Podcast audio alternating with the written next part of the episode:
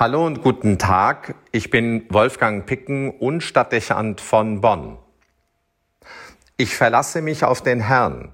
Ich will jubeln und über deine Huld mich freuen, denn du hast mein Elend angesehen.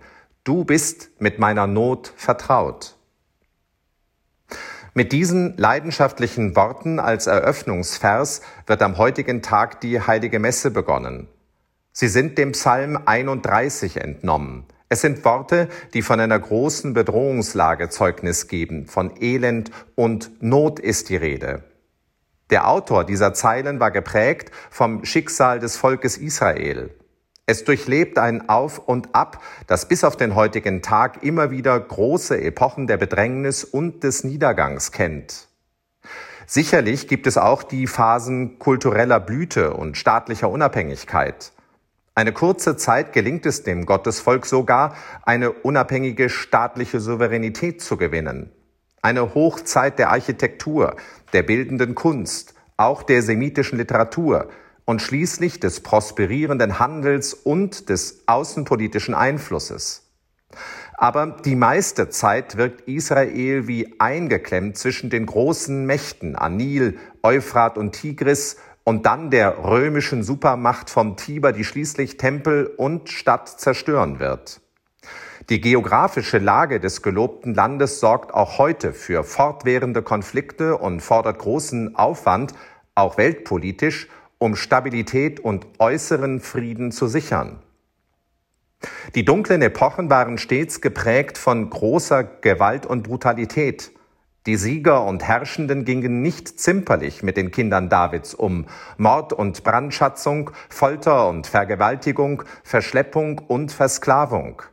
Es blieb nichts aus, um dieses Volk zu demütigen und zu schwächen. Dieses sich stets wiederholende Schicksal hat sich tief in das Gedächtnis des Judentums eingeprägt. Eine leidvolle Geschichte, die schließlich in der Shoah, dem millionenfachen Mord durch die Todesmaschinerie der Nationalsozialisten ihren fürchterlichen Höhepunkt gefunden hat. Er war zugleich der Tiefpunkt der Menschheitsgeschichte. Es ist unvorstellbar, was dieses eine Volk hat leiden und hergeben müssen. Wenn man sich das vor Augen führt, wird man mit Respekt zuweilen auch mit Verwunderung feststellen müssen, dass das Judentum über all diese Erfahrungen und Schrecken ihrer Geschichte den Glauben an Yahweh nicht verloren hat. Es würde nicht wundern, wenn sie Gott ihr Schicksal anlasten und den Bund mit ihrem Gott aufgeben würden. Aber so stark die Erinnerung an Verzweiflung und Not auch sind, so fest verbinden die Kinder Israels mit dem Glauben ihres Vaters Abraham jeden Umbruch des Lebens und jede aufkeimende Hoffnung mit ihrer erneuten Zuwendung zu Gott und seiner darauf antwortenden Hinwendung zu seinem Volk. Ich werde dein Gott sein und du wirst mein Volk sein. Auch das ist Teil ihres Gedächtnisses, so tief darin verankert wie die Erinnerung an Niedergang und Tod, dass Gott ihnen immer wieder einen neuen Anfang ermöglicht und sie nicht im Tal der Tränen untergegangen sind. Es kann nicht anders sein. Wie sonst kann ein Jude bis auf den heutigen Tag nach den Schrecken der Geschichte diesen Psalm beten. Wie auch immer er seine Not begründet, er lastet sie Gott nicht an, sondern sieht in schweren Krisen nur die eine Möglichkeit, das Vertrauen in Gott, weil es nur das ist, was hilft. So überliefert es der Psalm 31.